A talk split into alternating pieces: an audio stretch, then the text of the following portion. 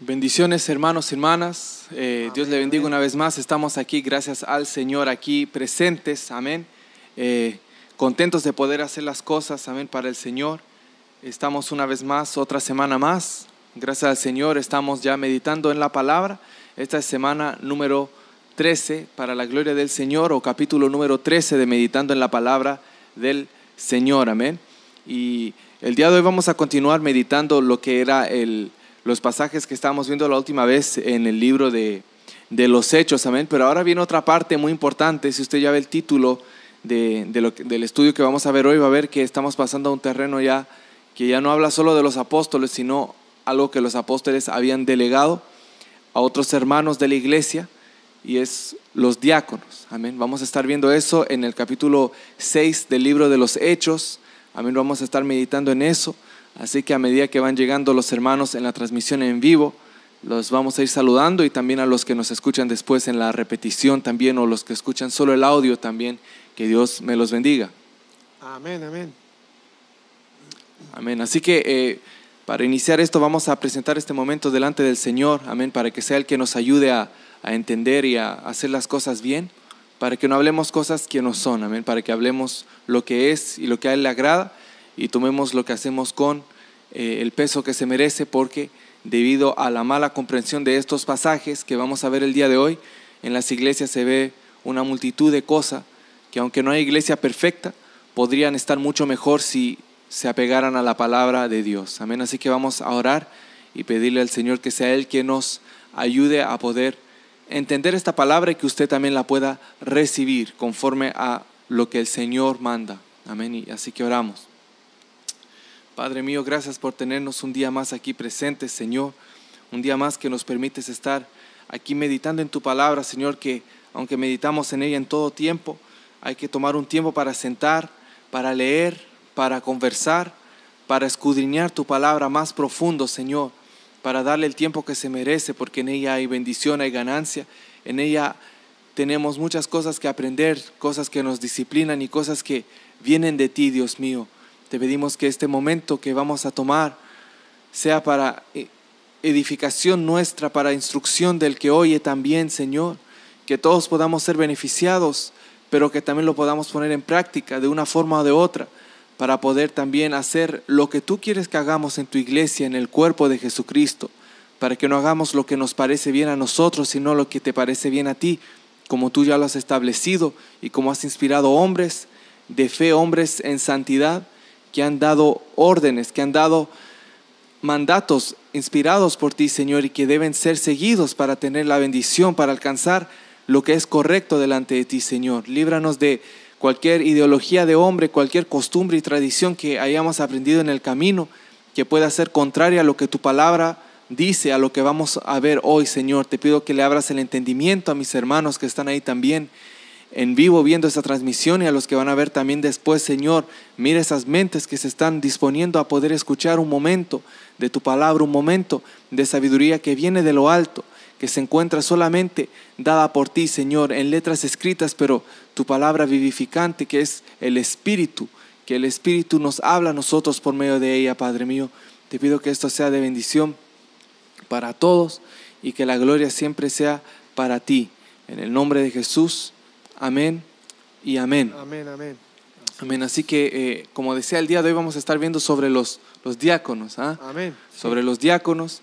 Y no son como, de una forma, así lo vemos literalmente o directo antes de entrar. Los diáconos de antes no son como los de ahora. No, no son del mismo calibre. Y no lo digo para denigrar a ningún hermano o hermana que sea diácono, diácono en su iglesia, diaconisa. Lo digo en el sentido de que tal vez ni, ni como diácono saben tal vez los requisitos que necesitan, pero como el pastor, el líder oró por usted, usted dice, yo soy diácono, ¿ah? el pastor me puso. Llevo aquí un, par de semanas y el pastor andaba buscando un diácono y me puso a mí. Así que vamos a leer qué dice la palabra, porque yo puedo hablar mucho, usted me puede criticar a mí si quiere, pero vea a ver si soy yo que hablo o qué dice la palabra, amén, porque a mí me pueden decir muchas cosas, yo me equivoco. Pero leamos qué dice la palabra del Señor. Vamos a ver qué está escrito letra por letra. Usted, si puede tener su Biblia en mano, téngala también. y analice conmigo lo que dice la palabra del Señor. Amén. Entonces, eh, ¿en qué capítulo de Hechos habíamos quedado? Capítulo 6. Capítulo 6, amén. ¿Sí? Amén, ¿Estamos capítulo 6. Sí, sí, ¿Quiere que lo lea? sí, amén. Amén, Amén. por favor. Entonces leemos esta bendita palabra en el nombre del Padre, con la, en el nombre del Padre, del Hijo y del Espíritu Santo. Amén, amén. Y dice a la letra así, en aquellos días, como creciera el número de los discípulos, hubo murmuración de los griegos contra los hebreos, de que las viudas de aquellos eran desatendidas en la distribución diaria. Entonces, los doce convocaron a la multitud de los discípulos y dijeron, no es justo que nosotros dejemos la palabra de Dios para servir a las mesas. Buscad pues, hermanos de entre vosotros, a siete varones de buen testimonio, llenos del Espíritu Santo y de sabiduría, a quienes encarguemos de este trabajo y nosotros persistiremos en la oración y en, la, y en el ministerio de la palabra. Agradó, agradó la propuesta a toda la multitud y eligieron a Esteban, varón lleno de fe y del Espíritu Santo, a Felipe, a Prócoro, a Nicanor, a Timón, a Parmenas y a Nicolás, prosélito de Antioquía, a los cuales presentaron ante los apóstoles, quienes orando les impusieron las manos y crecía la palabra del Señor y el número de los discípulos se multiplicaba grandemente en Jerusalén. También muchos de los sacerdotes obedecían a la fe. Amén, amén. Amén. Entonces, esa es una parte del capítulo 6, amén. Sabemos que después Amén. viene otra parte importante, pero yo creo que eh, esta parte es la parte esencial hablando de los requisitos Sí, ¿ah? de los diáconos o características que uno ve en un, eh, en un diácono, amén. Hay muchas cosas que se pueden decir de este pasaje que acabamos de ver. Eh, lo primero es que vemos una situación que los, los apóstoles, por estar sirviendo al pueblo ah, y ministrando la palabra y en la oración, como el Señor les había encargado, se encontraban en este, podría decir, en este eh, dilema que era una u otra cosa que ellos tenían que hacer. Amén. Pero debido a eso, ah, debido a esa situación, no encontraban que era justo que ellos dejaran de lado el, el atender la palabra, es decir, el Sí. leer, La escudriñar oración y el ministerio. de la palabra, amén. Sí. Entonces, el, el tiempo que se tienen que dedicar para estudiar la palabra, memorizarla, pues, eh, prepararse para predicarla, preparar tal vez un bosquejo, aunque no era escrito tal vez, pero preparaban cómo pre- y seguir predicando el Evangelio, la oración también, los momentos que se ponían a orar, les- se les pasaba el tiempo. Imagínense cuánto oraban y, y- y estudiaban, amén. Y después tenían que servir a la gente, era demasiado para ellos. ¿Por qué? Porque ellos estaban por el frente de esa obra, amén. Estaban como líderes, ¿ah? puesto por Dios de, de la obra, de los hermanos que estaban ahí, seguidores de Jesucristo. Sí, ¿ah? Sí. Entonces, al ver eso, ellos, como tenían que hacer otra cosa, a veces cuando daban, la gente decía que algunos eran desatendidos o las viudas eran desatendidas en la distribución diaria ¿ah? de la comida. Entonces los, los apóstoles dijeron, ¿sabe qué? ¿Saben que vamos a hacer algo? Vamos a poner otra gente que va a hacer eso de la distribución. Y esa gente tiene que estar capacitada para hacer la distribución. Y esa gente va a hacer la distribución. Y nosotros vamos a procurarnos a orar y a estudiar la palabra de La Dios. palabra. Amén. Entonces, ¿por qué es importante esto? Porque vemos primeramente que alguien como un apóstol, ah, en ese entonces, que hoy en día tal vez ya no están así, pero hay pastores, que no se dedica a lo que tiene que hacer, es un problema. ¿ah? Es un problema que alguien diga, yo soy pastor, pero hago mil cosas. Tal vez de las mil cosas que hace el pastorear, entonces no lo está haciendo tal vez muy bien. Digo tal vez, ¿ah? porque no, no conozco todos los casos, pero ¿por qué digo esto? Porque los apóstoles llenos del Espíritu, que anduvieron tres años con el Señor, el hecho de servir en las mesas para ellos era algo que los distraía, que los apartaba de su Amén, ministerio, del llamado que Dios les hizo. Y hoy en día hay gente que dice, no, yo puedo hacer esto, hasta me voy de vacaciones, voy, vuelvo, voy de viaje, tengo aquí, acá, y además pastoreo una iglesia. Miremos cómo está la iglesia, diría yo. Porque si los apóstoles en esa situación, y eran varios, con mucha gente, no podían hacerlo bien. Hoy en día que hay un pastor que quiera ponerse delante de, de mucha gente y además tiene que atender a la esposa, tiene que atender a los hijos, tiene que atender al trabajo, ¿ah? tiene los amigos y además quiere pastorear una iglesia, no, no podría hacerlo eficazmente, no podría hacerlo de forma eficaz. Y yo digo, basado en la palabra del Señor, ahora sí. Dios a alguien le ha dotado, ¿ah?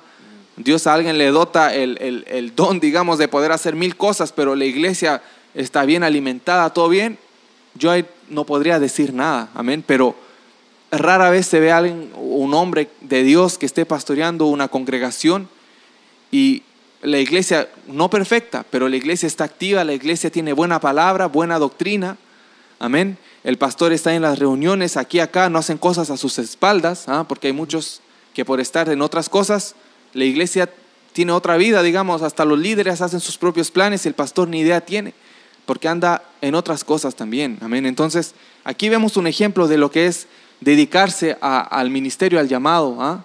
Sí. de Dios. Sí, es algo que es algo bien, es algo bien eh, tra- transparente en la palabra del Señor de que podemos ver que los apóstoles ellos entendieron lo que es la seriedad de ser ministro de Dios, Amén, la amén. seriedad de ser un hombre llamado por Dios. Esto no es a la ligera, es algo es muy serio, es algo no profundo por decir lo que hay que buscar y escudriñar, no, está tan tan claro en la- a la luz de la palabra que los apóstoles, como repitiendo un poquito, ellos eh, empezaron a tener problemas, tuvieron quejas de que las viudas estaban siendo desatendidas.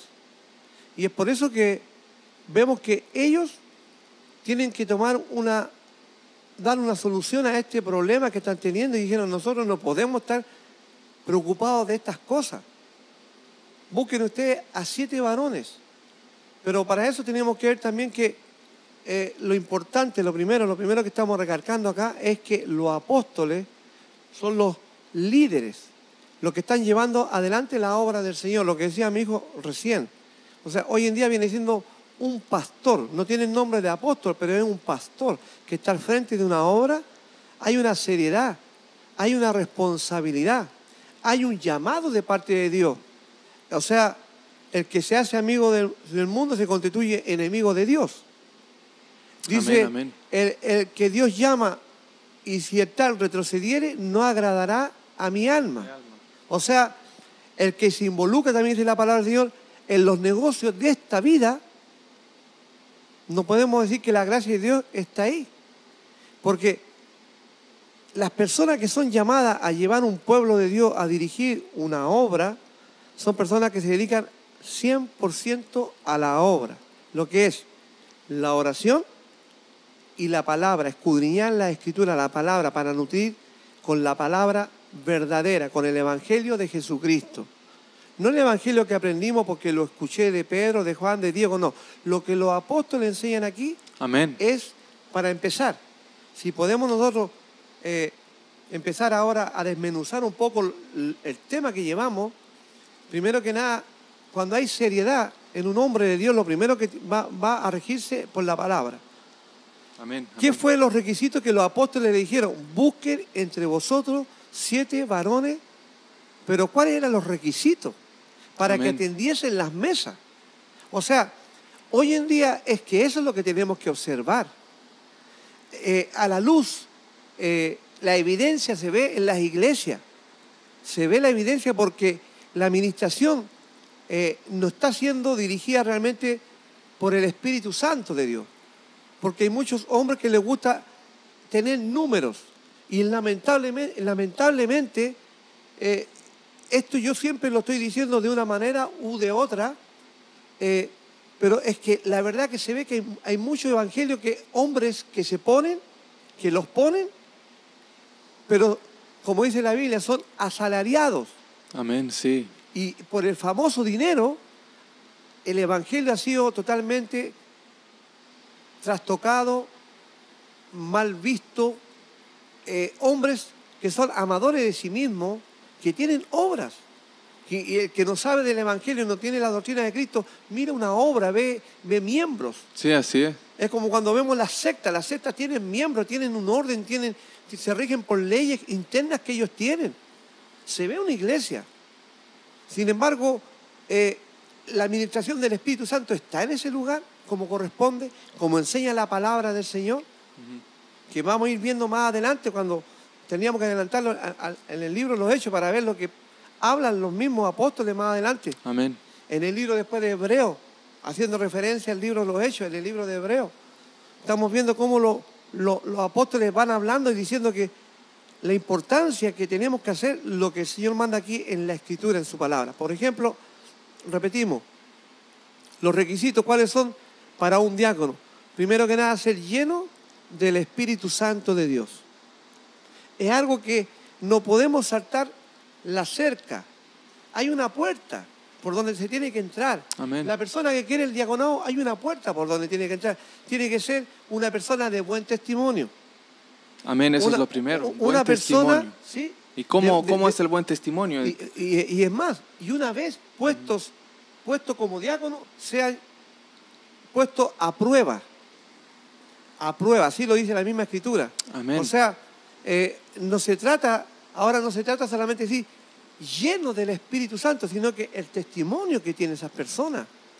Porque cualquier persona puede aparentar de que porque habló en lengua fue lleno del Espíritu Santo, fue bautizado, pero un ministro también tiene que estar lleno del Espíritu Santo. Amén. ¿Y eso cómo se va a ver? ¿Cómo va a llevar esa obra?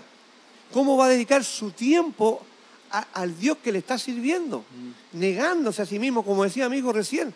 ¿Cómo un pastor va a ser llamado? Hoy en día es otro evangelio. Hoy hay un evangelio donde es realmente como una compañía, como una empresa. Donde De eh, tiempo parcial, así. Sí, trabajan a tiempo parcial, tiempo completo. Ah, Lléname el, el- el currículum y, y ponme, póneme a mí la disponibilidad que tú tienes, poco menos. Pero el hombre que es llamado por Dios trabaja al 100, 100, 100 por uno, 100 por 100, Sí, eh, dedicado O al ciento por uno, Al ciento por sí. uno, quiere decir, sí, a la obra del Señor, donde se dedica a las En cosas de tiempo, Dios, en en todo tiempo. Amén, amén. Entonces hoy en día hay un evangelio donde lo que está a la frente de la obra no es malo relajarse, no es malo tomar un tiempo de, de, de- de relax, que decimos nosotros, pero no es para decir, yo tengo que ir tantos días de vacaciones a tal lugar. Yo me imagino cuando vamos leyendo el libro Los Hechos, cuando vemos el, el caso de, de Felipe, fue que le habló al eunuco. Al eunuco, sí. Al eunuco fue Felipe, pero dice que estaba lleno del Espíritu Santo. ¿Y quién fue que le habló a Felipe? Fue el Espíritu Santo. Le dijo, acércate. Y, y llegaron a un- lugar donde había un río, había agua, y ahí bautizaron al eunuco. Al Hoy en, día, sí. hoy en día la gente se van de vacaciones. Los pastores se van de vacaciones y de pasadita, si pueden predicarle a alguien, dice que le van a predicar. Esa es la mentalidad de un hombre de Dios, lleno del Espíritu Santo. Yo no me imagino a Felipe diciendo, voy a buscar donde hay un río. Ah, mira, justo apareció el eunuco. Y le... No, él iba haciendo la obra de Dios y el Espíritu lo llevó para allá. Y buscaron un lugar donde refrescarse en el agua, pero era para bautizarse. Amén, amén. Hoy en sí. día la gente se van de vacaciones buscando las playas. Los siervos de Dios, buscando playas donde nadie los ve. Porque aquí los vamos a encontrar en algún lugar, pero como uno no va a la playa tampoco lo va a encontrar, pero se va a saber. Pero se va a lugares lejos, a buscar la- las playas. Y si pueden predicarle a alguien de pasadita para decir, fui a hacer la obra de Dios, mentira. Sí. Fue de vacaciones. Mucha gente usa eso de, de pretexto. Se van Fue- de- afuera del país, donde quiera, y después dicen, ah, no, es que anduve por allá predicando. Claro. Pero no, eso es mentira. Pero en vez de decir la verdad, que fueron de vacaciones y aprovecharon de predicar, se hacen como que poco menos fueron a predicar, como que ese era el propósito. Exacto. pero no era el propósito. De mucha gente no es el propósito. Y como son muy sinceros, ellos dicen, no, yo, otros son más sinceros, dicen, no, yo voy de vacaciones. Porque ya eso se regó dentro del pueblo de Dios, de la iglesia, saliéndose de las normas y se dedican a hacer una vida normal, como que la iglesia es una compañía, donde se le paga el viático, se le paga esto, se le paga esto. Ya no es la obra del Espíritu Santo en el corazón de los hombres supuestos de Dios. Por amor a las almas, Sí, ya no por es amor a las como almas. cuando Jesús le preguntaba a Pedro, ¿me amas? ¿Ah? Le preguntaba, o sea, apacienta mi grey, le decía. No decía, "Ah, ¿te gusta el dinero? Apa- No, le dijo, me amas. O sea, es por amor a Cristo. ¿ah? Y ese amor también por las almas. Es el amor que hay ahí, que se tiene que, que estar activo. Sí, ya se usa como, como pretexto, ya solo el decir soy cristiano, o se usa solo porque ah, yo soy, soy, eh, me digo que soy evangelista porque me invitan a varios países y puedo conocer, ya, me- ya estoy mal, ya estoy mal. Porque si yo voy a predicar y de pasada veo y digo, oh, qué bonito este lugar, la comida, la gente, gloria a Dios. Pero si yo digo, ah, me voy a ser evangelista para que me llamen de Puerto Rico, para que me llamen de allá en los lugares bonitos, en Argentina, en Chile, ahí. O sea, yo ya estoy buscando el, el- el beneficio de ser evangelista. Sí. Pero uno no tiene que buscar el beneficio de ser No, predicador de la palabra. Uno sí tiene que ver el beneficio del alma que se va a convertir. Ah, y sí, veo lugares hermosos, pues gloria a Dios, porque ya estoy ahí. Ah, los apóstoles también iban a un lado a otro.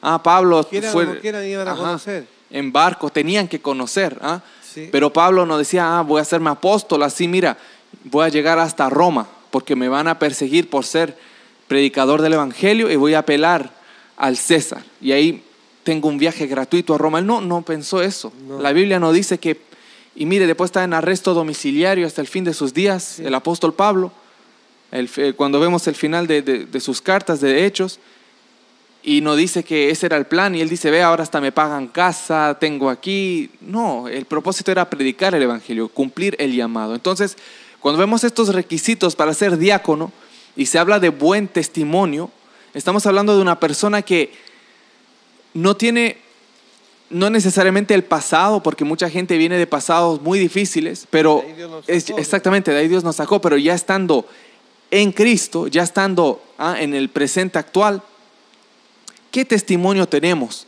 ¿Qué dicen los demás de nosotros? Recordemos, ¿ah? recordemos muy diferente a como lo hacen hoy en día en las iglesias, los apóstoles para escoger a los diáconos. No fueron ellos que escogieron a los diáconos, más bien ellos le hablaron a los discípulos del Señor Jesús, a la multitud dice, y que le dijeron, a ellos le dijeron, buscad pues hermanos de entre vosotros a siete varones. O sea, ellos mandaron que el pueblo escogiera a los diáconos.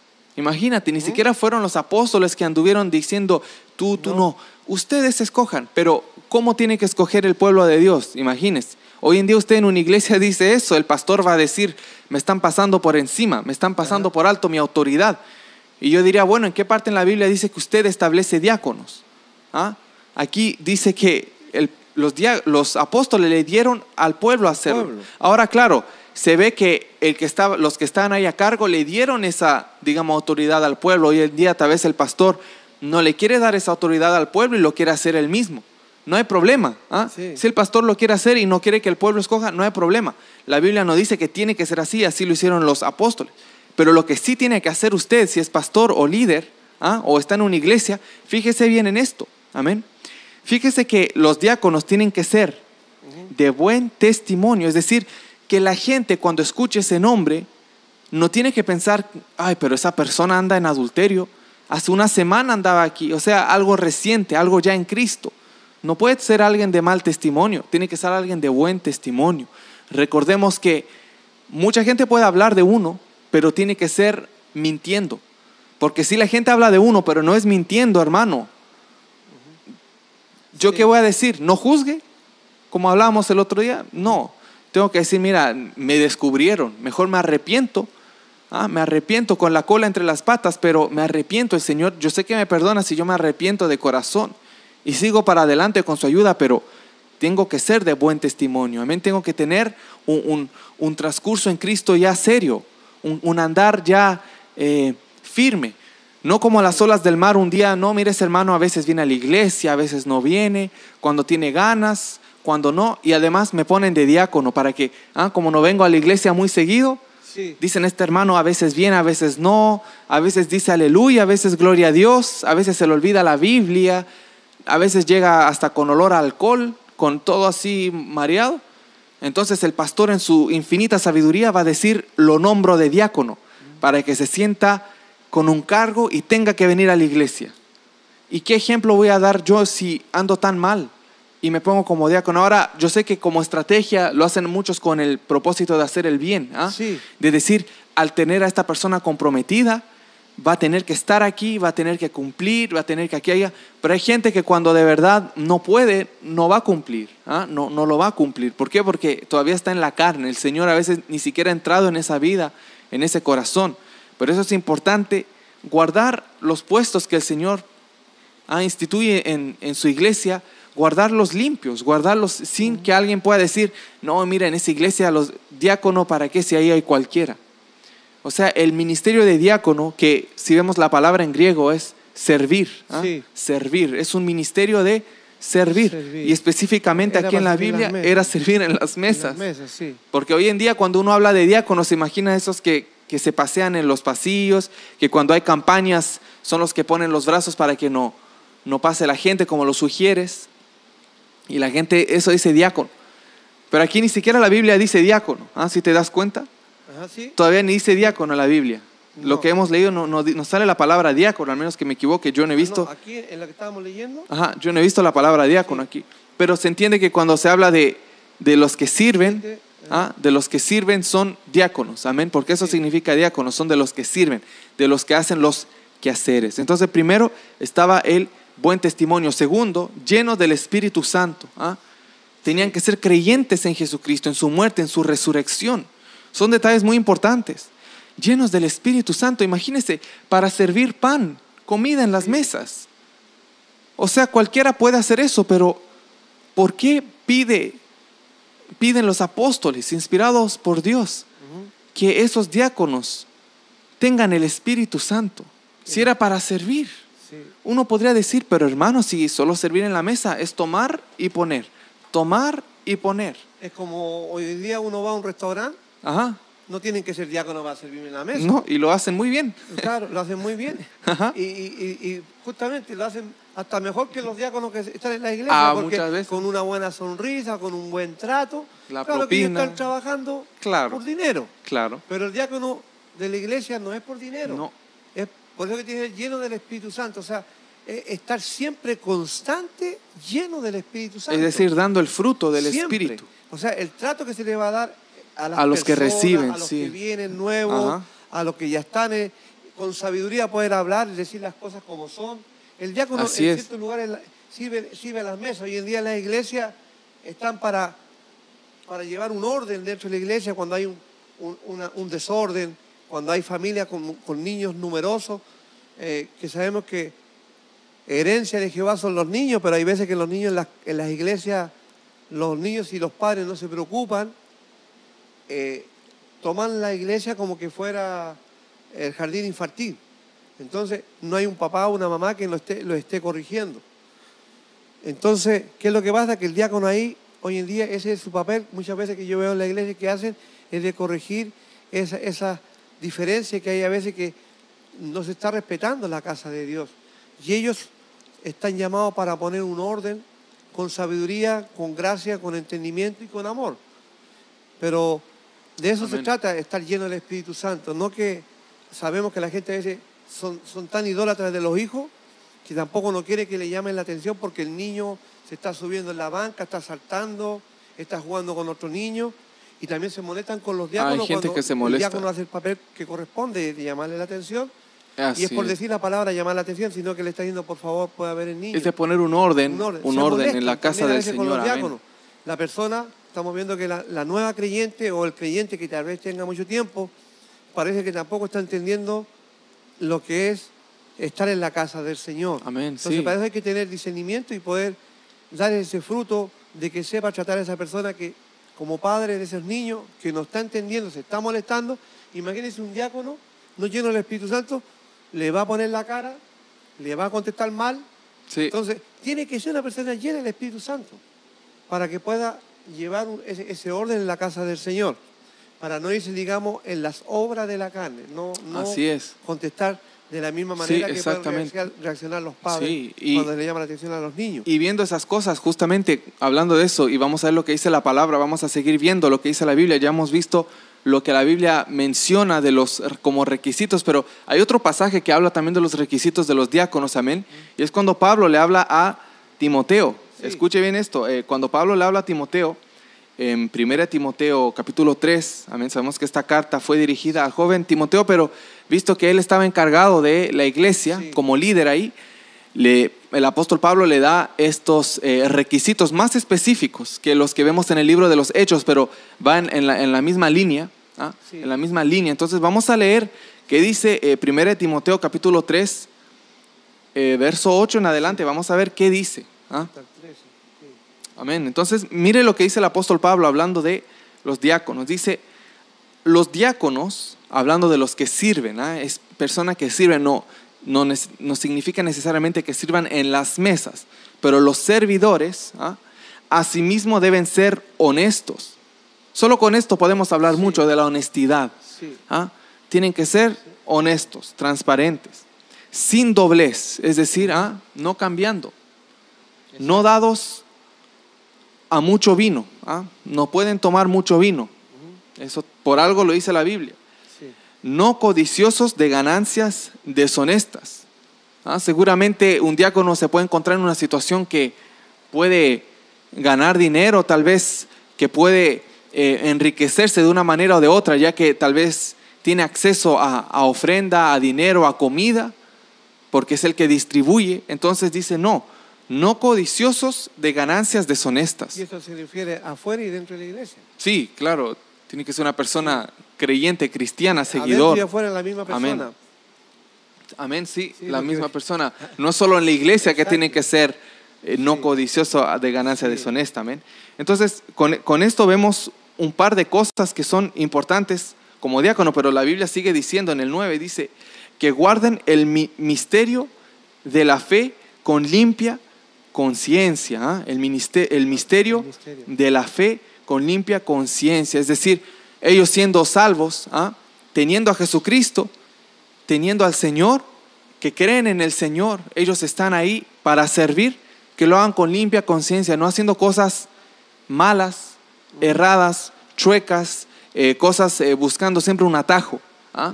Que mira, el pastor me pidió que haga esto, yo lo voy a hacer así nada más y le voy a decir que está todo bien.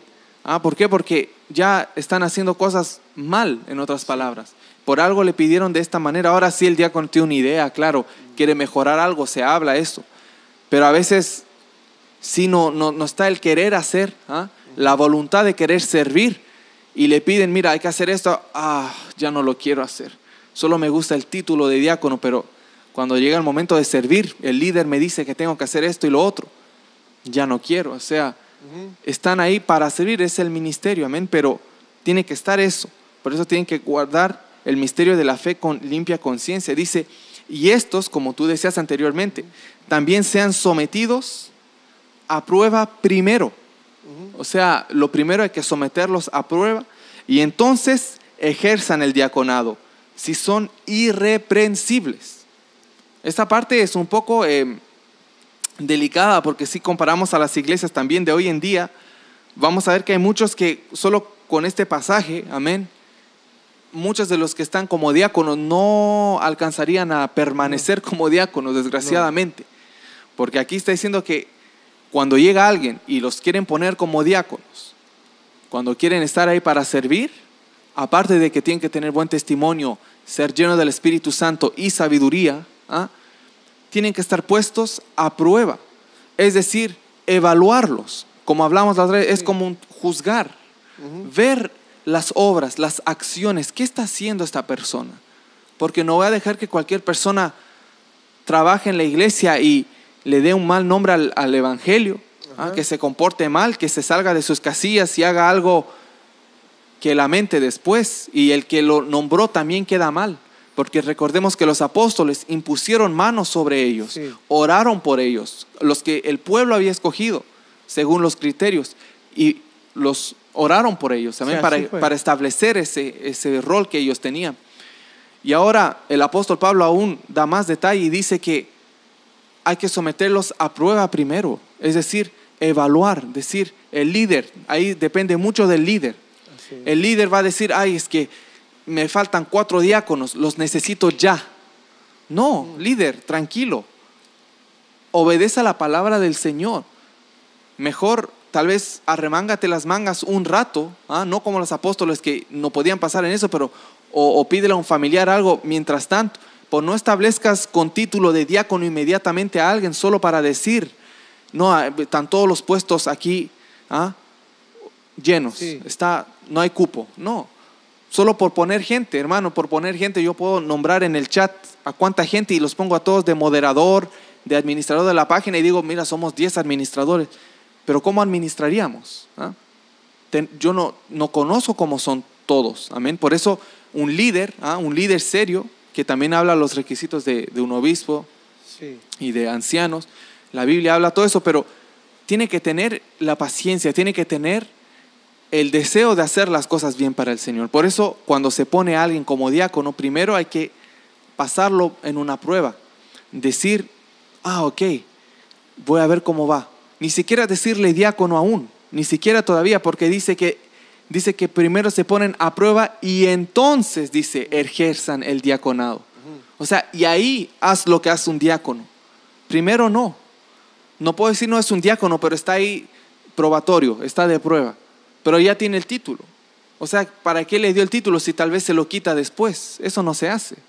Mejor diga, ah, eh, tengo esta persona que quiere ser diácono ah, y vamos a ver cómo se comporta. Y si llegara a hacer todo bien con la ayuda de Dios, siempre es con la ayuda de Dios y de su Espíritu Santo, dice, ahí podrá ejercer el diaconado si son irreprensibles, o sea, si no han hecho nada malo, si no hay nada de que se puedan señalar, decir, hey, pero has hecho esto, esto, esto, no. Si cumplen con todo, son fiel a Dios, no al hombre, a Dios. El hombre mismo se va a dar cuenta y va a decir, ok, estás apto, estás apta para ser diácono. Amén. Es, es algo serio porque hay mucha bendición en el servir a los hermanos. Hay mucha bendición en eso. Amén. Eh, y este es un, un pequeño pasaje. ¿Tú querías leer más? No, no, estaba buscando otro que eh, pudiera hablar, pero está hablando de, la, de, las- está hablando de las viudas. Amén. Sí, A- sí. Acá eh, estábamos hablando justamente el problema que estaban teniendo ellos. Aquí me sale 1 Timoteo capítulo 5, Ujú. del versículo 3 en adelante. Ok. Dice, honra, honra a las viudas que en verdad lo son. Amén. Pero si alguna viuda tiene hijos o nietos, aprendan estos primero a ser piadosos para con su propia familia y recompensar a sus padres, porque esto es lo bueno y agradable delante de Dios. Más la que en verdad es viuda y ha, y ha quedado sola, espera en Dios y es diligente en súplicas y oraciones noche y día. Pero la que se entrega a los placeres viviendo está muerta. Manda también estas cosas para que sean irreprensibles. Porque si alguno no provee para los suyos, y mayormente para los de su casa, han negado la fe y es peor que un incrédulo. Sea puesta en la lista solo la viuda no menor de 60 años que haya sido esposa de un solo marido, que tenga testimonio de buenas obras, si ha criado hijos, si ha practicado la hospitalidad, si ha lavado los pies a los santos, si ha socorrido a los afligidos, si ha practicado toda buena obra. Viudas más jóvenes no admitas porque cuando impulsadas por su deseo de- se rebelan contra Cristo, quieren casarse, incurriendo así en condenación por haber quebrantado su primera fe. Y también aprendan a ser, aprenden a ser ociosas, andando de casa en casa, y no solamente ociosas, sino también chismosas y entremetiéndose, Entremetidas. perdón, entremetidas, hablando lo que, lo que no debiera. Amén. Quiero pues, ahí le termino ahora, que las viudas jóvenes se casen, críen hijos, gobiernen su casa y que no den al adversario ninguna ocasión de maledicencia. Amén. Amén. Porque hay algunas que se han apartado en pos de Satanás. O sea, estamos hablando de las viudas, los que estaban teniendo problemas ellos, los apóstoles, de atender las mesas, porque a, la- a las, a las viudas, supuestamente como las, las griegos, los griegos, estaban desatendiendo. Desatendiendo las mesas, como haciendo una diferencia entre los judíos y los griegos Los hebreos, ajá. eh, entre los hebreos y los griegos. Entonces, cuando miramos los nombres que, que se, se tomaron para los diáconos, casi todos los nombres eran, eran griegos. Amén, amén. Eran Sí. griegos. Que eso fue lo que el pueblo, el pueblo, lo que estábamos Los nombres de los diáconos, tú dices. Los hombres, el pueblo nombró a esos diáconos porque decimos nosotros como hebreos Amén. y somos pueblo, y, y como hebreos nosotros decimos, mira, están atendiendo mal a, a- a las, a las viudas de los, de los griegos. Entonces nosotros que estamos agradando a Dios, mira, que escojan y pongan de, de los mismos griegos para que vean que aquí no hay diferencia ni excepción de personas. Sí, sí. Porque miramos los nombres que nombraron, eran nombres griegos. Para que no, no se hubiera aquí como para limpiar, digamos, esa imagen de que había, digamos, una, una diferencia entre hebreo y griego. Que había una diferencia que nosotros somos más privilegiados porque somos hebreos. Sino que nombre a, a griego. Entonces, es así, es así como tiene que trabajar en el cuerpo de Cristo. Hoy en día, eh, en los países así como Canadá, eh, como Estados Unidos, hay, hay gente que llega de, de, diferentes, aquí hay de todas las naciones, de habla hispana.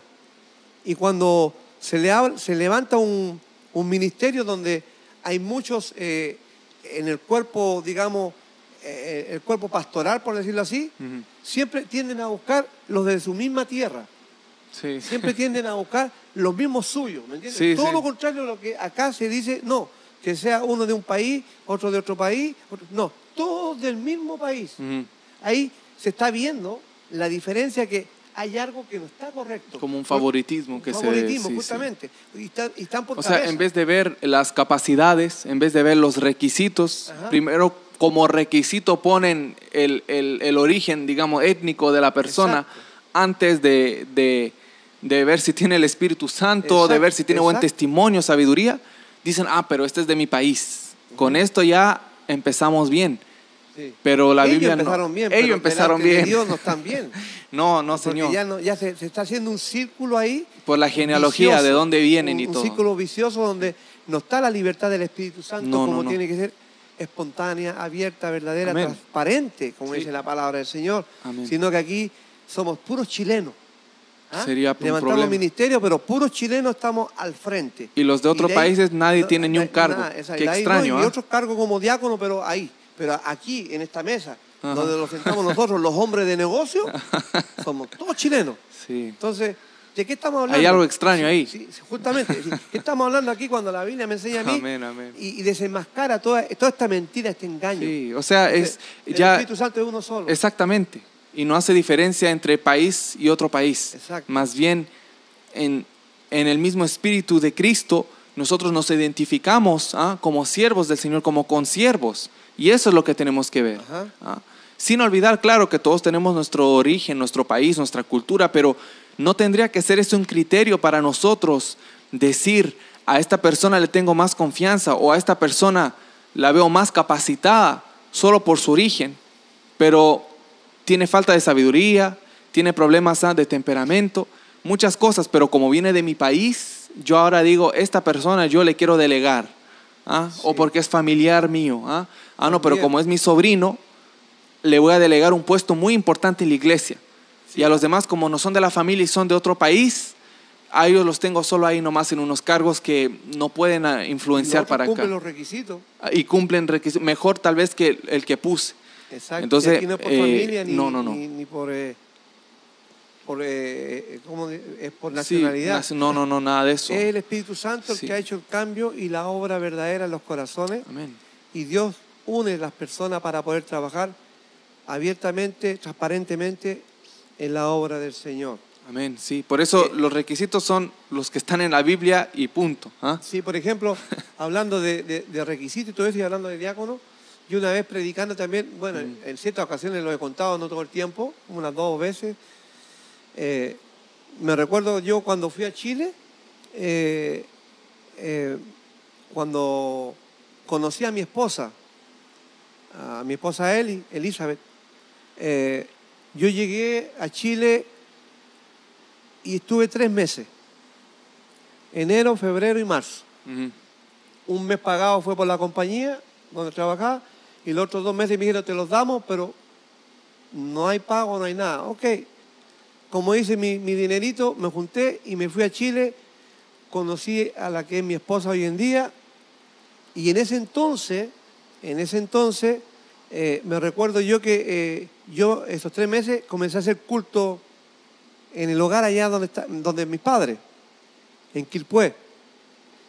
Y me recuerdo que en esos tres meses yo no conocía a nadie, porque yo cuando me vine para acá, a Canadá, eh, de Chile, vivíamos en Villa del Mar, en Miraflores. Y cuando yo fui a Chile, a los años después, llego donde mis padres están viviendo y mis hermanas, todos allá en Quilpué. Yo no conozco a nadie en Quilpué. Y está mi familia ahí, yo llego a la casa de mis padres. Y en esos tres meses me recuerdo yo que eh, yo empecé a hacer eh, culto en la familia, porque como por teléfono se había convertido mi hermana y le empecé a enseñar la palabra y empezamos a hablar de la palabra. Y ella trajo una amiga. Y después trajo otra amiga. Ajá. Y después yo fui a, a los negocios y a hacer las compras y le daba la palabra a la gente y les invitaba a la casa y empezó a llegar gente a la casa. Para resumir esto, en tres meses hubieron como 50 personas que se, se llegaron a, a ser cristianos, Amén. aparte, aparte de otros que ya eran cristianos, que de alguna manera u otra supieron que había un chileno que había llegado y estaba llevando la palabra. ¿A qué quiero llegar con este punto? Que en ese momento, cuando yo conozco a mi esposa, eh, yo me recuerdo que ella invitó a unas personas. Y entre esas personas que llegaron, llegaron, me acuerdo una vez, yo no sabía quiénes eran, llegaron por primera vez. Me dice, pero eh, venimos porque sabemos que acá Elizabeth, sí, sí, sí. Y ella la había conocido porque mi señora cantaba con su guitarra y andaba a muchas iglesias ya en, en Viña, en Quilpué y todo eso. Entonces ella conocía bastante gente. Y unas hermanas que eran de otra iglesia, no, no donde ella se congregaba, supieron que ella se iba a casar o se había casado, no me recuerdo cómo supieron ellos, pero quisieron ir a ver con quién se iba a casar Elizabeth. Y, y de pasadita fue, llegaron justo el día del culto. Ajá. Entonces yo les les hago pasar, les invito y conversamos. Antes que comer- comenzara el culto y me dicen, no, nosotros venimos de pasadita, queríamos saber de Elizabeth, esto y esto, y sabemos que se va a casar o algo así. Ya no me recuerdo esa parte bien, eh, porque yo sé que no estábamos casados todavía. Ajá. Y fue en una semana antes de venirme, yo eso fue el último día. Eh, la cosa que, que ella me dice que ellas eran de tal iglesia y las dos que iban eran, eran diáconos. Ajá. Las dos hermanas eran diáconos. Y resulta que eh, yo le digo, pero ¿por qué no se quedan al- a escuchar el- la palabra? Amén. Entonces, no, porque Amén. teníamos que ir a hacer una administración. Vamos a tener que hacer liberación. Eso me dijeron a mí. Ajá. Vamos a ir a hacer liberación. Entonces, ah, ok, le digo yo, pero bueno, si, si quieres se quedan a escuchar la palabra, le digo yo, después se van. Estaban invitadas igual. Estaban invitadas, Ajá. sí. Entonces, eran Diaconisas, diaconisas, sí. sí. Eran diaconisas, sí. Sí. Entonces, me recuerdo que se quedaron al culto.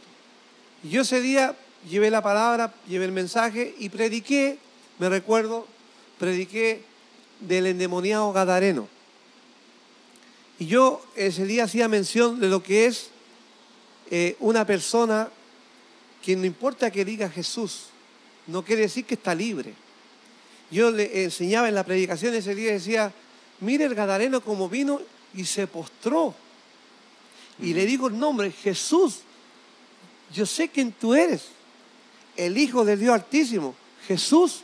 Y se postró y le dijo Jesús, y postrado. Entonces le- le- yo empecé a predicar y decir, a mí no me llama la atención ni me impresiona una persona que diga Jesús, dije yo. Porque hasta los demonios se pueden postrar y decir Jesús. Y es el engaño que Satanás tiene engañada a mucha gente.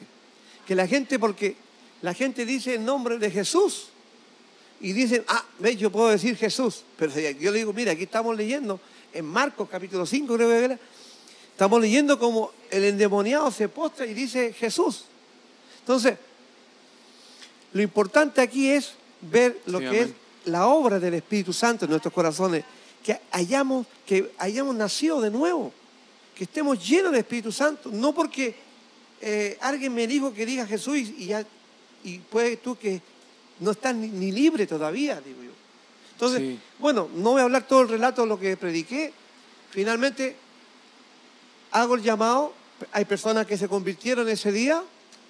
Y resulta que cuando yo empiezo a orar, porque yo cuando las personas aceptan a Cristo, eh, siempre he tenido eso, que aceptan a Cristo, le hago la confesión de fe, y después yo oro y pongo las manos y, y reprendo al diablo, reprendo a los demonios, que esta vida ahora es de Cristo, la reclamo para Cristo, que lo, lo confesó públicamente, y yo remato esa oración que hicieron pública y reprendiendo todo espíritu de engaño que pueda haber en esa vida, porque ahora pasó a ser de Cristo y lo confesó. Hijo de Dios. Hijo de Dios. Amén. Entonces, o hija de Dios. Amén. Entonces, cuando yo estoy haciendo esa oración, reprendiendo al diablo, las dos diaconisas empezaron a vomitar y cayeron al suelo. Y yo estaba orando por otro lado.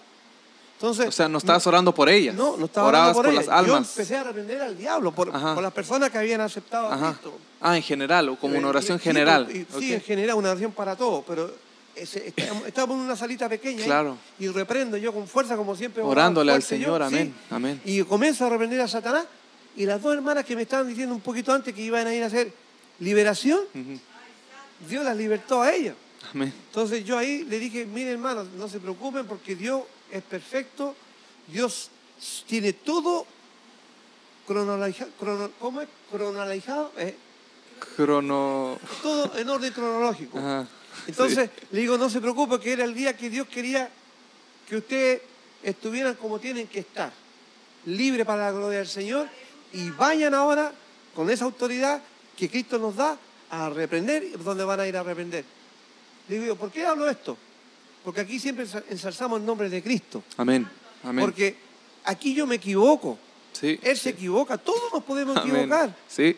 Todo. Eh, Aquí no, no hay acepción de personas, no estamos hablando de que un diácono, porque dice que es diácono y yo fui, oré y sin saber las personas les pasó esto, Ajá. pero es porque Dios conoce nuestros corazones. Podríamos ser nosotros, Sí, digamos, eh, exacto. el- el- los papeles podrían haber estado invertidos sí. y las hermanas hubieran orado por nosotros. o por mí, claro. en O ese por, caso, por ti, en ese momento. caso yo no estaba. Entonces, a lo que, a lo que Sí. voy yo con esto, que eran diáconos, o sea, tenían título de diácono. Entonces, eso es lo que estamos hablando, de que hay muchas personas que se nombran de diácono, pero sus vidas, su vida, y mismo si miramos el libro de los Hechos, el capítulo 6, donde estamos leyendo, vamos a encontrar, hay una cantidad enorme en el libro de los Hechos como la importancia de la oración. Sí, en amén. el- todo el libro de los Hechos, lo que es la oración. Esa Dice comunión ellos- con Dios, Y después sí. imponían las manos a los diáconos, imponían las manos los que los encomendaban a una obra, los que iban atrás, siempre oraban, imponían las manos. O sea, ahora, el peligro es cuando las personas están mal y se imponen las manos, lo que siempre se ha enseñado, es peligroso imponer las manos o que alguien me imponga las manos a mí y yo no sé, ¿Quién ora yo no sé? Sí. cómo está la persona. Pero hoy en día justamente porque se ha abierto una puerta donde se nombran diáconos y sin saber o sin llevar, digamos, la pauta que la palabra del Señor nos enseña cómo tiene que ser Amén. para aprobar a las personas. Sí, amén, amén. Entonces, y, y así esos diáconos ponen las manos, el Señor los va a usar para liberar a otras personas. Amén, sí. Pero si esas personas no están bien y el líder que está al frente los nombró y no se da cuenta, vayan como diáconos y están transmitiendo otro, otro tipo de, de espíritu, ya no es del Espíritu o Santo. sea, no, no dan el fruto que Dios Eh, quiere. Justamente, entonces ahí el enemigo toma ventaja. Por eso es que Amén. esto es importante, la seriedad del llamado que Dios hace aquí Amén. a escoger diáconos que sean llenos del Espíritu Santo Sí. y de buen testimonio y puestos a pruebas. Amén. Amén. Para Amén, ver su sí. testimonio. Aún habla, hasta habla de, de- de- del el cuidado que tenemos que hacer nosotros como oyentes, como creyentes. Dice que imitemos la, la fe de nuestro pastor, mirando según su comportamiento e imitemos su Sí, fe. el resultado Pero de su el conducta. resultado de ese pastor, Amén. yo lo iré a imitar si yo veo que el comportamiento de ese pastor no está de acuerdo a la palabra del Señor. Entonces, yo no puedo imitar esa fe. No, Yo Señor. estoy llamado a imitar la fe de un pastor que guarda esta palabra del Señor. Amén, amén, sí, así Amén. es, así es. Eso sí. Por eso es importante Eso sí. que todo, todo, eh, toda iglesia ah, local esté bien establecida desde la cabeza. Y la cabeza, claro, es Cristo Jesús, como lo dice eh, 1 Corintios. Amén, la cabeza del, de, de la iglesia, ah, el cuerpo de Jesucristo Sí. es, la cabeza es Jesucristo. Pero en ese cuerpo, entre todos los miembros, hay diferentes eh, papeles, hay diferentes cargos para cada quien. Amén. No puede, como dice la Biblia, decir el pie, yo quiero ser mano, o la mano decir, yo quiero ser un, un brazo. Todos tienen un- algo diferente que hacer. ¿ah? Si solo Sí. todos son pies, ¿dónde está la mano? Si todos son mano, ¿dónde está el pie? Por eso es importante reconocer que cada quien tiene que tener su cargo y, respetar eso. Amén. Nosotros respetamos los que son instituidos por Dios y fieles a Dios. Eso se respeta, se merece honra porque son siervos fieles al Señor. Pero desde ahí tiene que estar la seriedad para establecer después un diácono, ¿ah? como el líder. Tiene que estar en una seriedad, en una madurez para establecer un diácono que cumple los requisitos.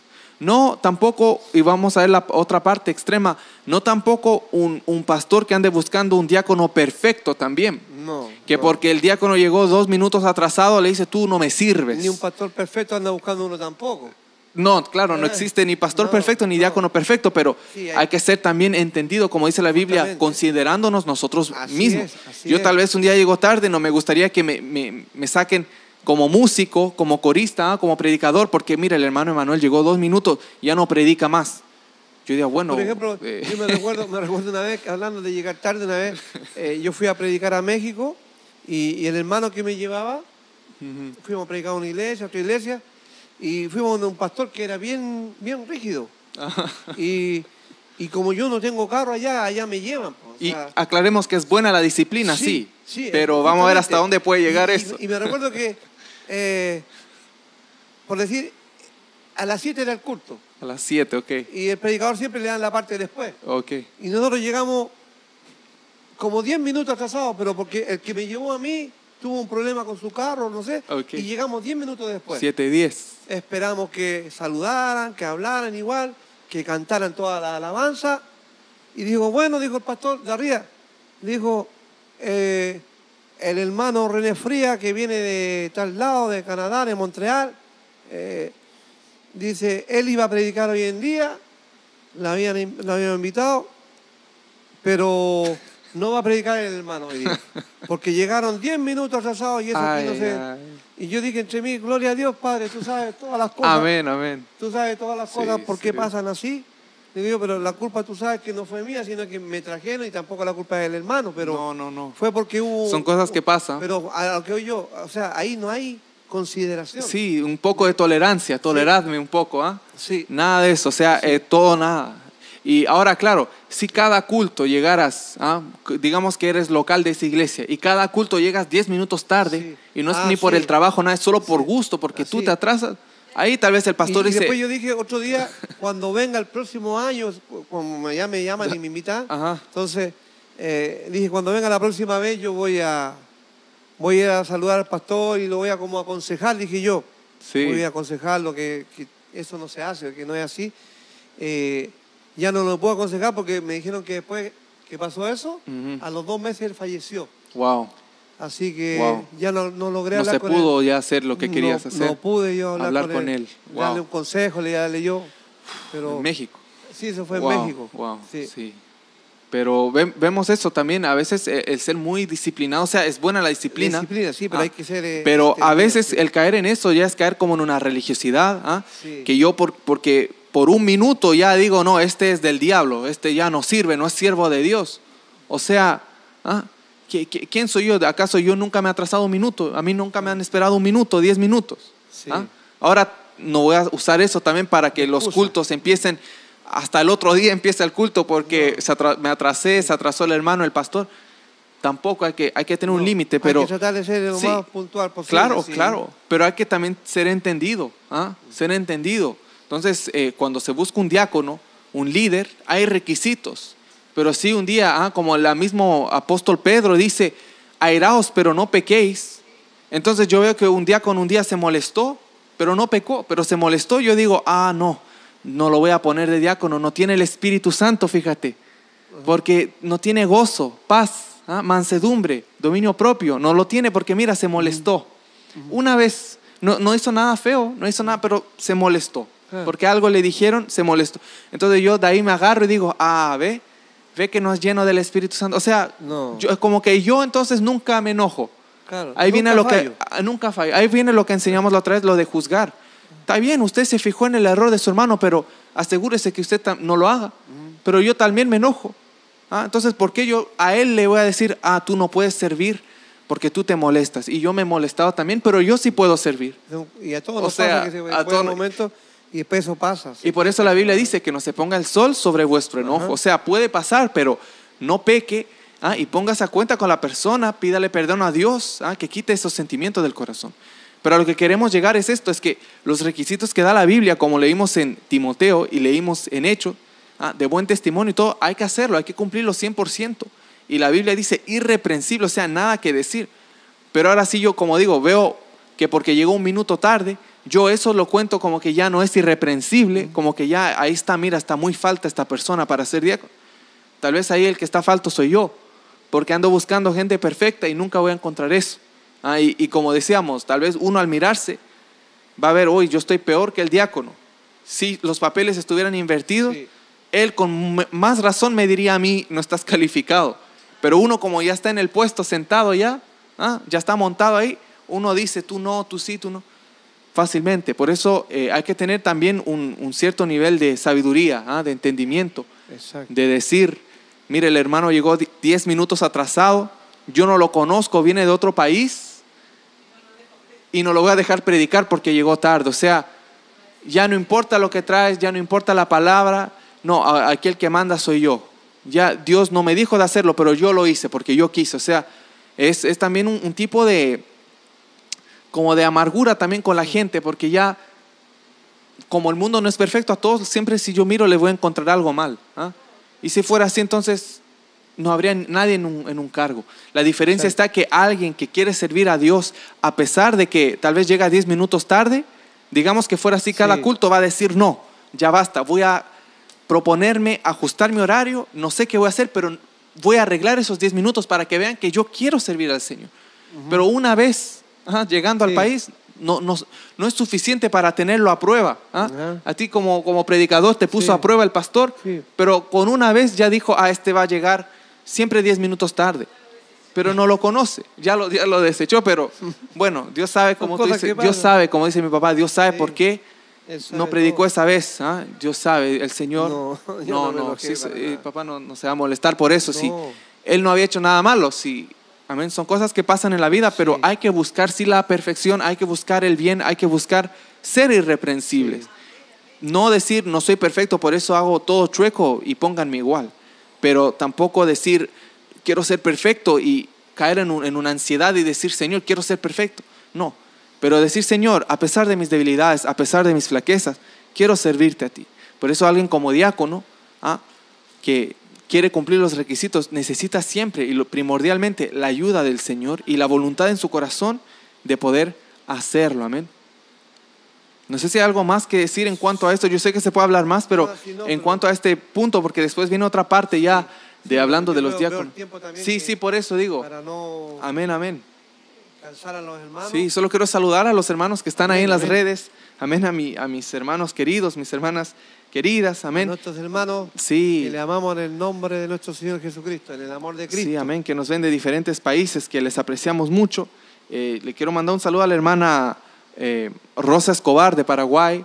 Que Amén. Dios bendiga a la hermana Dios me Rosa. la bendiga mucho. Sí, también saludo a la hermana Clementina Rupayán Hermana de Chile. Clementina, bendiciones, hermana Clementina. Amén, sí, mi hermana. Les saludamos de Montreal, Canadá. Sí, amén. Sí, mi hermana Clementina, le mandamos ese gran saludo para usted, para su familia.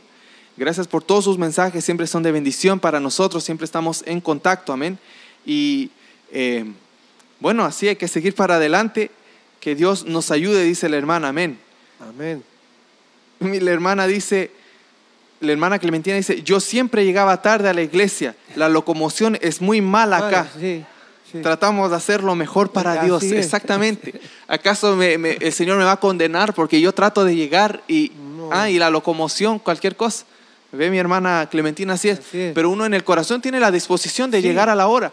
No es que yo digo, ah, no, yo llego tarde y le echo la culpa a la también he escuchado pastores Ajá. que han dicho, porque hay que decir las dos cosas. Amén. He escuchado pastores que han dicho, mire hermano, mire hermanita, no importa, lo importante es que usted llegó. Amén, amén. Eh, Y eso sí que es agradable Venga escuchar, nomás. Amén. porque le da más ánimo, más El ánimo para que la persona se esfuerce ahí Sí, después. porque a que te pongan el pie encima. de poner en poco el esfuerzo, Sí. llega un poco Al tarde. menos llegó hermano, Sí. dele gracias a Dios. Amén, amén, sí. Sí. Sí, gente con niños, todo es difícil, es difícil. Por eso hay que tener, En- no, ajá, sí. y no tampoco usar eso para decir, mira, el hermano llega ya cuando están ya los hermanos despidiéndose y, y ahí llega a todos los cultos. Ah, y dice que tiene niños por eso. No usar eso como, como excusa. Y después trabajo no puede llegar antes. Pero me refiero a no, no, eh, no a buscar excusa tampoco. Exacto, no, no, no. Pero en dados casos, así como dice la hermana, la locomoción, ¿ve? El transportarse, si hay niños, si hay cosas que hay que llevar, a veces hasta el Sí. hermano llevan el pandero, ah, llevan un instrumento, a veces Sí. es más difícil, son más cosas, la Biblia mía, la del niño, todo, son cosas que hay que llevar, a veces hay Sí. que llevar el bebé en coche, muchas cosas que hay que tomar en consideración. Y si uno como pastor está ahí y dice, ah, llegó dos minutos tarde, esta persona nunca le va a servir a Dios, tal vez eh, es como yo lo veo, pero tal vez ese corazón está más dispuesto que los que llegan a la hora. Sí. Porque Sí. el, el- el ojo del hombre ve muchas cosas, pero se equivoca también. Amén. Y uno no ve el corazón que hay gente que llega tarde, como esa, como el ejemplo en la Biblia, que esa anciana que dio esa blanquita. Ajá. Uno dice, mira lo que da. Y el otro, mira, dio mucho. Pero mira el corazón de esa persona. Dios ve ese corazón y dice, dijo, esa dio más. Que todos los que habían dado de, de lo que les sobraba. O sea, es fácil para uno tomar eh, la lógica humana y decir, dio poco, ah, pero este dio mucho. Pero en el corazón el otro no era nada lo que daba, pero la otra lo daba con todo su corazón. O sea, tal vez alguien puede llegar un poco tarde, pero cuando está en el culto está con todo su corazón. Y el otro llega a la hora como trabajador, boom, pero cuando termina, boom, ya desapareció, no comparte con los hermanos, no saluda a nadie, estuvo ahí con la- para la música, escuchó la palabra y boom, se fue no porque que quería. le- a no ser que se vaya porque se le va a pasar el bus. Sí, no, no, pero me refiero a esa gente que, que no, no, no, me refiero, a- no, no, me refiero a esa gente que cumple la iglesia como que fuera Ah, sí. un salario. Me pagan de las 6 hasta las 7 y si me quedo un minuto más ya es, estoy trabajando gratis. Sí. Entonces de 6 a 7, boom, me voy lo más rápido, Ah, no, pues porque no. aquí no me pagan por, por minuto, me pagan la hora. Una- Así me Sí, refiero a esa gente. sí, ah, no, que y no tienen nada que hacer, así. después se van a ver cualquier cosa. Y yo digo, no, Señor, sí, hay que estar compartiendo con los hermanos, hay que, ¿para qué va a la iglesia entonces? Mejor que es en la casa y vea un, un video, una prédica, si va a la iglesia y no es para compartir con los hermanos, porque puede orar, puede cantar todo en la iglesia, en la casa, la diferencia está el compartir con los hermanos. Entonces, no seamos tampoco muy estrictos con gente que tal vez ni conocemos sus corazones, pero sí hay que tener y ser fiel a la palabra del Señor y a sus requisitos. Por eso si alguien no los puede cumplir, en vez de decir, eres inútil, no sirves, decir, tú quieres ser diácono, quieres ser diaconisa, veamos cómo se puede mejorar, porque veo que tienes un problema con el tiempo. ¿Cómo podemos trabajar con eso? ¿Cómo podemos mejorar? Sí. Eso es alguien que quiere que esa persona le sirva Sí. al Señor. No solo pasarlo por alto y decir, ah, no importa, ven así nomás. No. Pero decir, ¿cómo se puede mejorar eso? Pero tampoco alguien que dice, mira, tú llegas dos minutos tarde, a mí no me sirves en, en mi congregación. Ah, alguien que no tiene amor, Sí. no se pone en el lugar de la persona, no sirve tampoco. Hay que tener una consideración por los demás sin usar esa consideración para torcer la Biblia y acomodarle y decir, es que soy tan considerado con la gente que aunque no tenga el Espíritu Santo, tanto es el deseo de servir que le dejé igual. No, Sí. o sea, ya pasé Sí. por alto la Biblia también. Tengamos cuidado y seriedad Ah, con un eso. equilibrio, Un equilibrio, siempre. Amén. Y hay, yo sé que hay hermanos que, que saludan todavía a la hermana Rosa Escobar. Que Dios nos ayude, dice la hermana Clementina. Eh, la hermana Dolores Mérida, papá, mira, ella pedía oración. Sí, Dice, porque les pido oración en el amor de nuestro Dios. Dice, me ayuden a orar por mi esposo. Le habían dado un diagnóstico, sí, un diagnóstico, dice, de Guillén Barret. Sí. Pero resulta que, Eh, que no, sino es una polioneuro, polioneuropatía desmelizante, crónica, inflamatoria. Sí. Es bien parecida, dice mi mamá, pero es, era otra finalmente igual. Ajá, y dice, por lo cual pido sus oraciones y que este proceso será largo. Solo nuestro Dios tiene el tiempo en el cual pueda levantarse. Estoy confiando y esperando en la buena voluntad de Dios. Saludo, dice la hermana Dolores Merida. Hermana Dolores. ¿Cómo se llama el, hermano? Eh, ¿El esposo? solo dice mi esposo. Ah, Sí, ah, ok. sí. Por el esposo de la hermana Dolores. Sí, amén, amén. Eh, nos saluda también la hermana Alondra de Perú, la hermana Janet Sepúlveda, que Dios me la bendiga, mi hermana Amén, Janet, amén. mi hermana Alondra. Saludamos a todos los que están, Ezequiel, Medina, de ahí voy a leer ese documento que envió ahí, yo lo, lo voy a ver ahí, que envió un documento, Ezequiel, Dios te bendiga. La hermana Saraí Nieto también, que Dios me la bendiga, mi hermana Saraí, un gusto poder compartir con usted. Un saludo hasta su tierra, la hermana Lola Rod también. Lola. Amén. Lola Rod, sí. Dice, Dios le siga bendiciendo a esa hermosa familia adelante con la obra del Señor. Amén.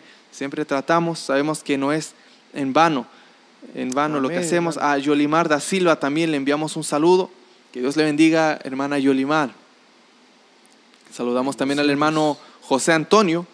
Dice, bendiciones, amados hermanos, listo a meditar en su palabra, mi hermano José. Amén. Que Dios me lo bendiga. Un saludo Amén, amén, para usted. Eh, la hermana Fanny Tapia también dice saludos mis hermanos queridos. Dios me los, siga, me los bendiga siempre. Un abrazo a la distancia. Mi hermana Fanny. Amén. Sí, que Dios me la bendiga, hermana Fanny. Sí, sí, me acordaba lo de la otra vez. Amén. Eh, ¿Qué más? La hermana Nelly Rosas. Amén. También saludamos a la hermana Nelly. Sí, la hermana Nelly, que Dios le bendiga. Dice, amén, Dios no se equivoca, Él hace todo perfecto, así es, Amén, el Señor es. no se equivoca. Mi hermana Nelly, que Dios me la bendiga, un gusto poder compartir con usted. Araceli de Vidal también, que Dios me la bendiga. Sí, mi hermana Araceli, qué bueno eh, verla ahí, qué bueno que está ahí, gracias al Señor, amén. Así que eh, hemos, saludado a los, hemos saludado a los hermanos que estaban ahí en, Amén. en el día de hoy y a los demás también que a veces no escriben, pero yo sé que nos ven también eh, de diferentes partes, algunos ven y no escriben o no están conectados, no sé, están a la, incó- a la incógnita, pero no hay problema. Lo importante es que la palabra de Dios estén ahí, sí, que la palabra de Dios sea la que entre en el corazón, amén, porque es bueno meditar y ver a nuestro alrededor cómo está la iglesia, amén, ver que los tiempos están difíciles, que la herejía está aumentando, ah, la apostasía está peor que nunca, pero nosotros como creyentes tenemos que siempre ser fiel a la palabra del Señor Amén. y a Dios mismo. Porque cuando somos fiel a la palabra no es porque somos fiel solo a un libro como, como fanático que no entiende lo que pasa, pero se adhiere a un libro, sino que hay un Dios detrás de este libro, hay un Dios vivo. Amén. Eh, el- la, el- la palabra es la palabra de Dios, amén, de un Dios vivo, no de El muertos. verbo hecho carne. El verbo hecho carne que habló y con su espíritu inspiró a los hombres para que hablaran estas cosas. Por eso no es solo de un libro, sino que hay un Dios, el creador del universo detrás de, de esta Biblia. Amén. Uno ve un libro y es un libro, pero no es cualquier libro, no es escrito por cualquier cosa. Amén. Todo tiene un orden por algo y cuando seguimos esto somos libres de caer en una secta. Amén. En una secta sin darnos cuenta.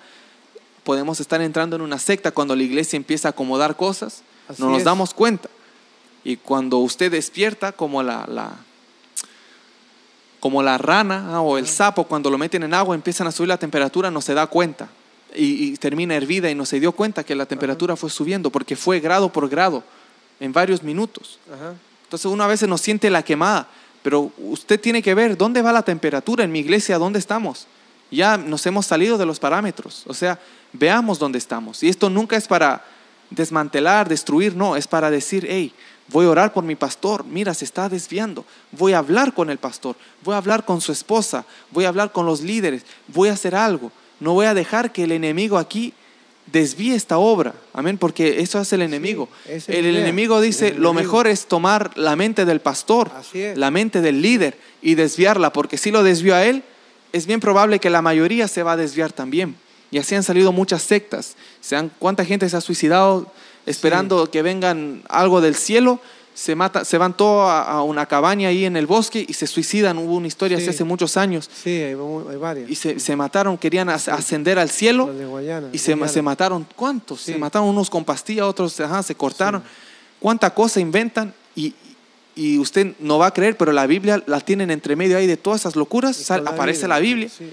Y uno después predica el Evangelio y dicen, ah, no, esos son de, de esos. ¿ah? Y ya no nos dicen locos por Cristo, nos dicen loco por los que hacen esas tonteras. sí, esas locuras. Amén. Así que guardemos la palabra limpia, prediquemos la palabra sana y recordémosle a los demás que no es porque hay tantas sectas en este mundo que nosotros somos también de una secta. De la misma manera que no es porque todo, hay seres humanos en todo el mundo y hay muchos criminales que somos todos criminales. No, ¿ah? Generalizar la raza humana y decir, mira, como ese hizo un crimen, entonces todos hacemos crimen. No. Ahora, claro, el pecado sí entró por Adán, todos estamos ahí, pero me refiero a alguien, la acción independiente de otra persona, que yo no soy hijo ni hija de esa persona, no me, no me afecta a mí. O sea, no, su testimonio no me va a dar un testimonio a mí. Más bien, nosotros tenemos que enseñar para que los demás tengan también buen testimonio viviendo para Cristo. Amén. Amén, amén. Así es. Amén. No, no creo, no, no sé si hay algo más que decir. Mm, Yo por ahora diría que estaríamos bien porque Amén. se extiende mucho. Sí, amén. Así que saludamos a todos, les agradecemos a los que comparten la transmisión. Si usted ve una flechita ahí que sale y dice share en inglés, share en francés, partager o compartir, apriete esa flechita, hermano, hermana, Share, sea ¿cómo de dice? share, Share. share en inglés, share. Si usted aprieta ese botón share o compartir y lo puede compartir a los grupos de WhatsApp, lo puede compartir a los grupos de Telegram, lo puede compartir a, sus amigos en Facebook, en Instagram, donde quiera. Comparta esto que es de bendición para nosotros por texto, como quiera. Y no olvide que también estamos en vivo los domingos, que hacemos un culto eh, para la gloria del Señor con alabanzas, con predicación. Lo hacemos para el Señor los domingos a la 1 p.m. hora del este, en el canal de YouTube de mi mamá, Eli Núñez, donde también hay muchas alabanzas, amén, de adoración y de júbilo. Y también lo puede ver el culto en vivo en la página de Facebook Producciones Emanuel. Y asimismo tenemos los estudios todos los viernes, si Dios permite, alrededor de las 7 pm, digo alrededor porque a veces un poco más tarde, pero estamos tratando, yo no cambio eso ahí porque quiero tra- que tratemos de, de cumplirlo ahí, amén.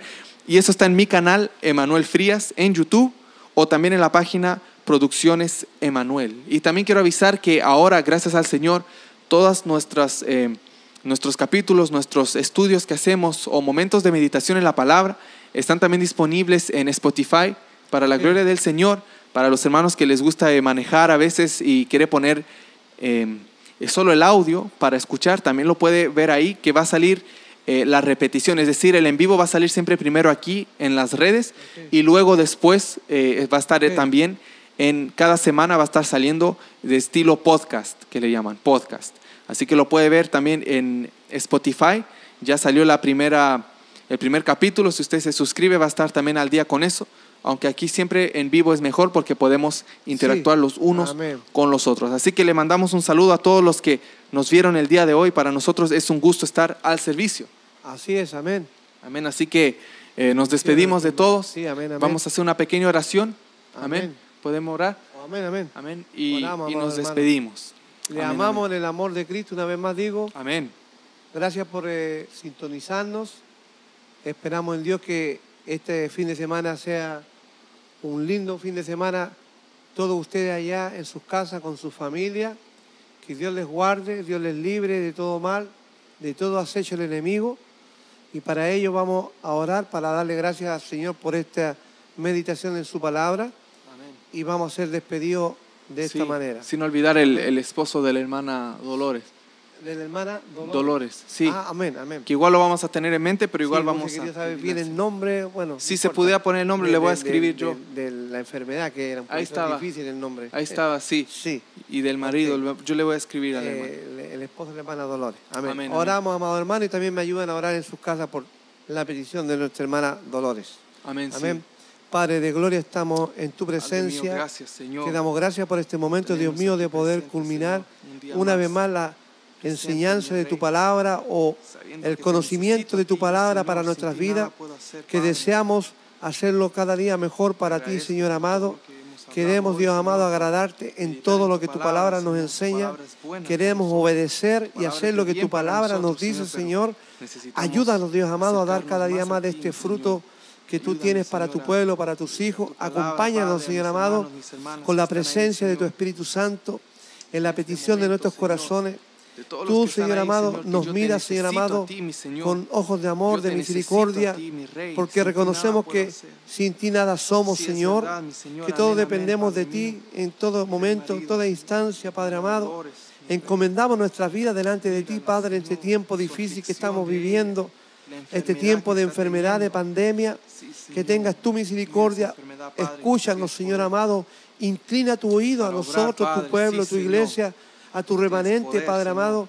Tú eres, Señor, nuestro hacedor de maravillas. A ti te damos la alabanza y la gloria, Padre, por todo lo que nos has permitido en esta hora esta palabra viva, Señor, amado, que nos enseña a tener un testimonio delante de los demás, delante de ti primeramente. Por oh, Señor amado, que podamos vivir lo que predicamos, Señor, eterno. Vidas, Ayúdanos, Padre bueno, en nuestras debilidades, perfecciona tu poder, oh Dios. Glorifica tu nombre en cada vida, Señor amado, en esta hora que están en este momento haciendo sintonía con nosotros, Señor amado, para darte a ti la gloria y la honra, Padre amado. En el nombre de Jesús de Nazaret, yo te pido por la salud del de esposo de nuestra hermana Dolores, Señor amado. Oh Dios amado, ella ha dicho en nombre de su enfermedad, yo no me la sé en este momento, Padre bueno, pero tú conoces, tú escuchaste, Padre amado, esa petición que se hizo en esta hora. Es muy largo el tratamiento, Padre amado. Mucho tiempo va a demorar, Padre amado. Eso es lo que dice el hombre, Padre bueno. Pero sabemos que tú eres un Dios grande y todopoderoso. Oh Señor amado, que para ti no hay tiempo, Señor amado. Para ti no hay barrera, no hay distancia, Padre. Bueno, Glorifícate en la vida del esposo de nuestra hermana Dolores, Señor amado. Cual sea la enfermedad que está agobiando esa, esa familia y el cuerpo de mi hermano, Padre, en esta hora. Yo te pido que tú extiendas tu mano de misericordia vida, a aquel Señor, cuerpo, tócalo, Padre, en esta hora. Oh Dios mío, tú eres el que respalda tu palabra, Señor. Tú eres, Dios mío, el grande, tú eres el todopoderoso, tú eres el omnisciente, el omnipresente. Oh Dios amado, solamente tú di la palabra y ese cuerpo será Sano de ese azote, Padre. El esposo de nuestra hermana, Señor amado Dolores, sea libre de ese azote en esta hora, Padre. En el nombre de Jesús, mi hermana Dolores, que levante la mano al cielo en esta hora, Padre. Oh Dios mío, en contacto contigo, Padre amado, a la distancia.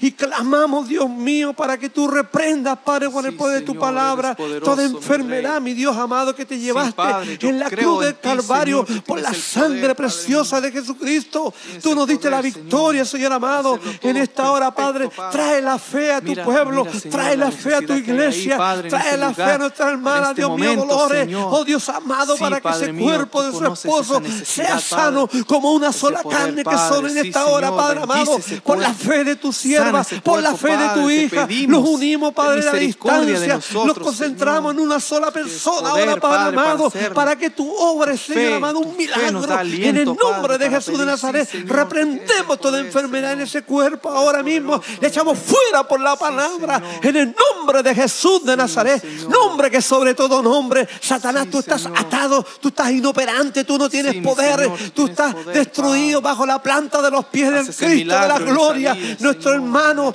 y poderoso Cristo amado, nuestro hermano mayor, nuestro Señor Jesucristo, quien te venció en la cruz del Calvario, quien te venció y te exhibió públicamente y por la sangre y por la sangre derramada amén, la cruz del Calvario, tú nos diste liberación, tú nos diste sanidad, oh Dios amado, en el nombre de Jesús de Nazaret, tú nos diste la salvación, Dios amado, todo aquel que está enfermo y es sano por la palabra, es salvo también, Señor amado, todo aquel que sea sano en esta hora, Padre amado, por la palabra tuya, Señor amado, también tú lo salvaste y lo perdonaste de todo pecado, Padre, en tu gracia, Dios amado, no por mérito de hombre, solamente el reconocer que tú eres el grande y poderoso, que tú perdonas, oh Dios mío, y pasas por alto, Señor amado, las maldades de los hombres, Señor amado, no importando, Dios mío, las circunstancias. Oh Señor amado, tú extiendes tu mano de misericordia y haz misericordia de quien tú quieres hacer misericordia. Y estamos clamando a favor de la vida del esposo de nuestra hermana, Dios mío, Dolores. Sí, Señor. amado, para que tú poder, hagas misericordia. Padre. Clamamos a ti, creemos, Señor amado, que tú nos oyes. Sabemos que tú nos respondes, mi Dios Padre, amado. recibe Sabemos que el propósito tuyo, Padre, que todas las ti, almas sean salvas, Padre amado, por el sacrificio Señor, en la cruz del Calvario, Padre amado. voluntad, la voluntad perfecta tuya es que se salve para la Amén, gloria sí, tuya, Padre. Señor, en el nombre de Jesús de Nazaret es palabra tuya, es palabra del Dios vivo, es palabra de un Dios que, que no miente, es palabra que un Dios no se arrepiente de lo que ha dicho. Oh Dios amado, en el nombre de Jesús de Nazaret fue hecho para la gloria tuya, Padre. Poder, fue hecho Padre. para la gloria tuya, Padre. porque tu grande amor y misericordia Amén, se deja de ver cada día, Señor. Padre, en nuestras vidas y los testimonios de los demás, Padre amado, Amén, que tú nos das. Abba, Shama, Kanda, Lama, Sayama, por el poder de tu palabra, Dios mío, opera milagros. Layama, opera milagro, Padre mío, Abba, Raba, Kendama, Ita, Rama, Glorifica tu nombre, Padre, glorifica tu nombre, Padre, en el nombre de Jesús, te damos la gloria, te damos la honra, la alabanza, el poder el imperio a ti, oh Cordero de Dios, en el nombre de Jesús. Gracias, Padre bueno, eterno. Te damos la gloria, Señor. Nombre de Cristo. No salimos de tu presencia, Señor, sino que vamos cada uno, Señor, a tomar, Señor, lo que nos continúa de esta mío, noche, de esta poderoso, tarde, Padre, en diferentes lugares, Padre amado. Señor. Tú con mis hermanos y tú con nosotros, Padre, en el nombre de Jesús de Nazaret. Confiamos en ti, Ama, shama, kenda, lama, Poderoso es el Señor. Poderoso es Arrabashikata lama,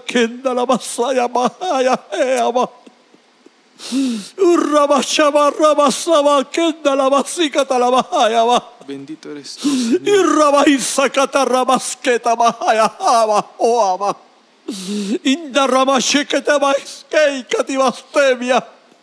Padre bueno, Padre bueno de gloria, ama soama. Urrimaisoa la masaya ma. Tú extiendes tu mano de misericordia, Padre. Irrabashiva kenda la masoma. A ti nos postramos, mi Dios, ante ti nos humillamos, Señor, para que tu nombre sea glorificado y para el beneficio de nuestra alma, Padre. Gracias te damos, Padre, Hijo y Espíritu Santo de Dios. Gracias, En tus manos encomendamos cada causa Sí, mi Rey. del corazón de cada uno, mi hermano, que ha expuesto delante de ti, mi Dios. En esta oración, todo lo que ellos pidieron, Padre, Charrabacaya. Somalaya, mi Rey Tú poderoso. estás escuchando el corazón de tu pueblo en esta hora, mi Dios.